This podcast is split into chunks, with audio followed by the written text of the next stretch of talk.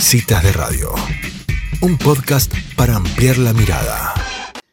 Bueno, y es un gusto para mí darle la bienvenida a esta conversación a Gogo Buero. Él es comunicador, es productor de contenidos en Twitch y trabaja en una consultora llamada, llamada Inforce. Bienvenido, Gogo, a Citas de Radio. Soy Elisa Peirano. ¿Cómo estás? Hola, hola, buenas tardes. Gracias por invitarme. ¿Qué tal? ¿Cómo están ustedes? Muy bien, la verdad que estamos intrigadísimas porque si hay algo de lo que no conozco nada, bueno, ahora conozco un poco más porque te escuché en una clase y me di cuenta de lo que era la ignorancia absoluta sobre esta nueva red social llamada Twitch. Y queríamos un poco que le cuentes a nuestra audiencia y un poco que nos cuentes a nosotras de qué trata esta red social y cómo fue que vos te convertiste en productor de contenidos, porque debe haber miles de redes sociales. ¿Por qué decidiste especializarte en Twitch? Bueno, eh, me parece que para entender un poco Twitch eh, hay, que, hay que partir de un, de un panorama previo. Eh, Twitch no es la única plataforma de streaming. Streaming es, vamos a explicar primero qué es stream, ¿no? Claro. Streamear es enviar video y audio en vivo y que otra gente lo, lo reciba. Esto es algo muy común, eh, hizo muy común durante la pandemia en los Instagram Live, todas las plataformas tienen mejor o peor su, su parte de, streaming. La estrella hoy en día es Twitch eh, por volumen de, usuarios. Pero creo que lo, lo, clave acá para entender por qué existe Twitch es entender lo que nos pasó en el 2020, porque esta plataforma lleva ya 10 años, pero no fue hasta el año pasado que existió el lockdown mundial, que nosotros nos encontramos eh, aislados en nuestras casas, con necesidad de, contactar con otras personas, eh, con acceso casi este, universal a Internet, porque eh, desde nuestros celulares podemos conectarnos a banda ancha, y un poco movidos también por lo que es la necesidad de las celebridades, deportistas y artistas que empezaron a hacer estos vivos, hay como una eh, digamos, eh, asimilación más fácil, eh, no sé si es asimilación, pero bueno, asimiló más fácil lo que venía siendo una cuestión más de, avanzada para, para nichos. Esto como que se volvió más masivo. A partir de eso hubo una explosión enorme de lo que es este, Twitch. Existen otras, como dije, cuando, cuando Twitch llega este salto muy grande, al mismo tiempo YouTube saca su parte gaming, que es para hacer vivos de, de, videojuegos, y Facebook lo mismo, ¿no? Como que hay un montón de gente que se da cuenta, empresas, estamos hablando de top, porque Twitch, atrás de Twitch existe Amazon, Amazon es la dueña de Twitch, de Twitch lo compró en 2014. Entonces ya estamos hablando de que Amazon, y Facebook, las tres están metidas en lo que es el streaming. Claro. Y, y una pregunta, cuando vos, hablas, cuando vos hablas de streaming, o sea, un, un vivo de Instagram es lo mismo, o sea, estamos hablando de que cada plataforma tiene como un momento en vivo, como si ese en vivo le, diera como más valor a la gente a ver algo en tiempo real que verlo después, como si tuviera un gusto distinto ver algo en tiempo real que verlo después grabado. Sí, hoy en día eh, es algo que se naturalizó, pero el año pasado, eh, a partir de febrero, marzo, cuando existió el lockdown fuerte, esta era la única manera de encontrarnos. Entonces, los creadores de contenido que no podían hacer un show en vivo, o ir a un café o lo que fuera, empezaron a conectar con sus audiencias a través de, estas plataformas. Pero Facebook eh, tiene la suya, pero Instagram obviamente, como sabemos también, Snapchat, LinkedIn incluso también la tiene. Hay un montón de plataformas que ya existe esto, lo que pasa que no estaba explotado como está hoy en día. Esto lo, lo, que tiene es que cualquiera puede hacerlo, ya no necesitamos un estudio ni, tipo profesional, porque todos los Instagram Live se hacían y se siguen haciendo desde el teléfono de cualquier usuario. Conexión a banda ancha y un celular. Claro, claro. Ahora, eh, eh yo voy a traer una, una, estadística que me impresionó, que vos la dijiste en esta charla que asistí, que vos decías que el 95% de los streamers tienen cinco personas o menos mirando. Sí, sí, esto es algo que, está bueno entender, sobre todo para los chicos, que muchos quieren lanzarse a ser streamers o, youtubers. Eh, es un trabajo muy largo, parece que no, pero son muchas horas de trabajo y constancia en el tiempo eh, y reinvertir muchas veces lo que se gana para ir mejorando los equipos y poder ganar en producción. Eh, la mayoría de los streams, bueno, a mí me pasa, por ejemplo, si tengo mi canal de Twitch y si prendo, eh, no va ver nadie, literal, nadie va a conectarse a mi canal. Eh, hay que convivir con eso. uno si quiere hacer este, un canal, tiene que poner muchísima dedicación a hacer muchísimo spam, como se dice, spamear mucho, o sea, invitar a todo el mundo y comprarles la paciencia para que estén, para que se conecten. Eh, y así ir armando una audiencia. Eh, hoy en día el problema es que tenemos, es que eh, existen youtubers y streamers que son, tienen audiencias muy masivas, o sea, top, por ahí prenden Twitch y tienen entre 80 y 100 mil espectadores. Eso a todos nos parece fantástico y yo quiero ser ese. Bueno, pero para llegar ahí es un trabajo de 5 años que están streameando por ahí todos los días incluso y streamear no es prendo un ratito, charlo como se hace en Instagram, que es una charlita de 30 minutos. Por ahí están 4 o 5 horas. Hay algunos chicos que obviamente hacen stream de 12, de 24 horas. Entonces hay un trabajo atrás muy grande y encima, obviamente hay que tener un talento, ¿no? Porque tener a la audiencia no es lo mismo que prenda yo o que prenda este, Ibai o Coscu, que son tipos que son realmente muy divertidos generando contenido. Claro, pero ese contenido, o sea, pareciera como que, eh, digamos, los streamers cobran por, por personas que se conectan, o cómo se hace para monetizar, y además, ¿cuál es el contenido? ¿Tiene que ver el contenido o, o en el fondo es indistinto con tal de sostener la, digamos, el streaming durante horas? La verdad, el contenido, nosotros tenemos el preconcepto de que Twitch es gaming, entonces cuando te conectas vas a ver a, a un este, surcoreano jugando a un juego de rol eh, con cartas digitales. Ah, bueno, eso, el gaming es una pata muy grande porque está atado a los esports, eh, que es las competencias profesionales de, videojuegos, y donde están más marcas muy fuertes. Pero el contenido que existe en Twitch es tan variado como el contenido que existe en nuestra cultura. O sea, hay eh, canales de Twitch de arquitectura, los hay de cocina, hay músicos, Claro. Eh, es, como, una, un lugar más donde esos temas, hay gente que streamea en vivo sobre esos temas, por ejemplo, tratando de visualizarlo para que quien no lo conoce lo pueda imaginar.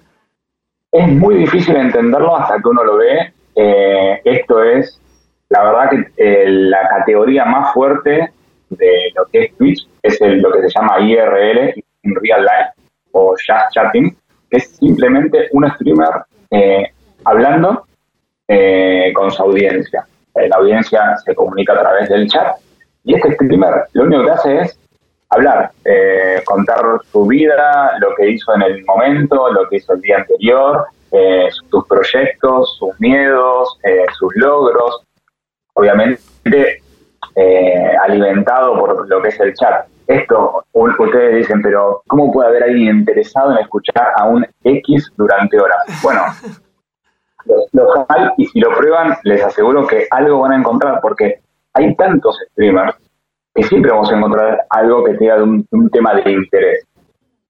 Eh, a veces es IRL, a veces es este, otro palo de la cultura. La verdad que eh, la audiencia de Twitch no es alguien que se va a quedar cuatro horas viendo una stream. Se quedan un rato, van a otro, vuelven, eh, es, tienen picos y tiene una media que se calcula generalmente. Eh, pero en realidad lo que, lo que uno hace es escuchar a alguien que, le divierte o le entretiene. Esto, lo, lo que yo siempre trato de graficar es, antes el mainstream era la televisión de aire con Susana, eh, Nelly y Mirta, ¿no? Eran los tres pilares, por nombrar a tres enormes e históricos.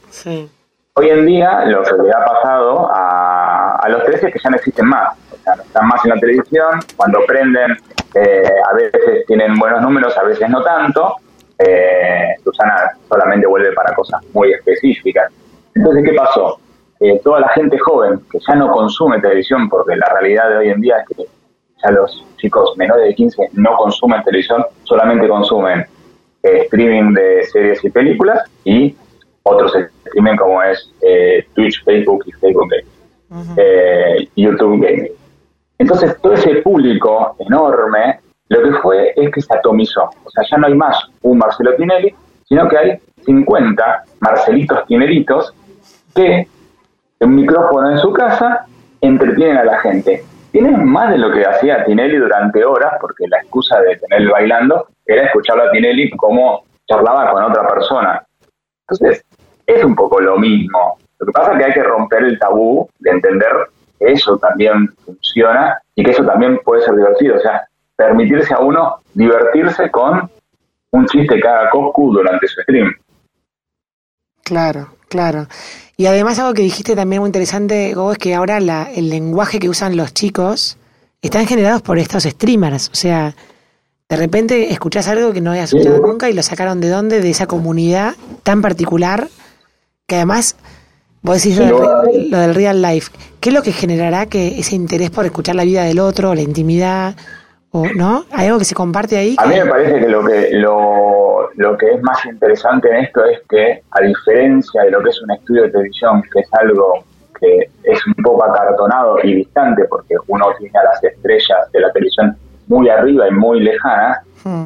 esto es gente común, eh, igual a los chicos que les están mirando. Hay una cuestión de empatía porque entienden lo que le pasa al streamer porque ellos mismos lo venden. Y cuando uno aprende, como eh, Elisa, vos tuviste en mi clase, yo prendí la cámara en mi casa. Estoy dejando que la gente de alguna manera entre en la, sí. la comunidad Claro. Al dejar que vos... se me cortó un cachetín recién cuando dijiste vos deja que la comunidad entre a tu casa, vea tu living, vea tu, tu fondo, digamos. Exacto, exacto. Es parte de tu vida que vos estás compartiendo y en ese momento se crea un vínculo este, entre la comunidad y, el, y el streamer.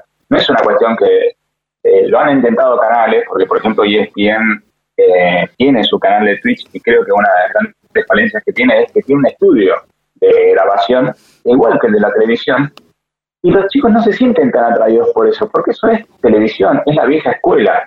Los chicos quieren estar adentro de la casa de su ídolo o de su igual, porque en muchos casos, eh, si ves los top de, del streaming, son chicos de barrio, clase media, eh, y, ninguno tiene un pasar, eh, no ha venido de, casa de, cuna de oro, o sea, son chicos con problemas normales, hmm. vidas normales, que nacieron este, trabajando de abajo y por eso tienen como tanta cercanía. Y quizás seguramente es lo que le pasó a Pergolini y a Tinelli antes de ser esos personajes tan grandes. Eran chicos normales que se habían metido a un medio y trabajaban desde abajo. Bueno, estos flacos que hoy en día vemos en Twitch es gente que empezó de nada, de, con la compu de su casa, con como podía, abrirle las puertas a los seguidores. Y ahí se creó el vínculo. Claro. Gogo, ¿cuál es la importancia de, esta red social para las empresas? ¿Hay un fin comercial detrás? O sea, ¿hay que estar en Twitch como hay que estar en, en Instagram, en, en Facebook, algunas en Twitter? ¿Hay que estar ahí o, es algo que, es entre particulares? ¿Se puede monetizar desde un punto de vista comercial para una empresa? Sí, se puede monetizar desde el punto de vista de, eh, de las audiencias. O sea, Twitch tiene, tiene varias patas que son interesantes desde el punto de vista comercial. Primero que exige una audiencia que solo se encuentra ahí. O sea, a los chicos menores de 15 no hay dónde encontrarlos eh, que no sea ahí. No vamos a poner una, una, pauta en televisión de aire porque no van a estar, no lo vamos a encontrar. Y a diferencia de Instagram, por ejemplo, Instagram es una red social que está saturada de publicidad. Entre los archivos de los influencers y la publicidad propia de la plataforma está inundada de publicidad y hoy en día ya apunta un público un poco más grande, yo diría de, de 30 para arriba. Claro. Es cierto que los chicos lo usan, pero lo usan de una manera totalmente distinta a lo que lo usamos el resto de los, de los mortales que ya estamos siendo viejos. Twitch, a diferencia de eso, es una red que no tiene tanta presencia de publicidad y que les presenta a las marcas una oportunidad única eh, de, de, entrar en audiencias, en comunidades que son muy fieles. Los streamers nunca van a promocionar un producto en el cual no confían plenamente porque saben que lo que dicen, o sea, son conscientes de lo que están expresando, influye en esos chicos que están ahí este, participando. Por eso me parece que es una red que, está abierta a que se incluyan marcas. Ahora, ¿cuál es el futuro de esto? No lo sabemos, no sabemos para dónde va a disparar eh, mañana, si va a seguir explotando. La verdad que viene de eh, muchos cuartos de crecimiento exponencial, eh, amesetándose un poco con la salida del lockdown, porque obviamente hay menos tiempo libre, volvieron los colegios, las universidades, y los chicos tienen que retomar sus actividades. Pero aún así sigue creciendo. Eh, me parece que es un medio interesante para conectar con esta audiencia que no se encuentra en otros lados. Espectacular. Bueno, Bobo, muchísimas gracias por esta, esta clase sobre Twitch.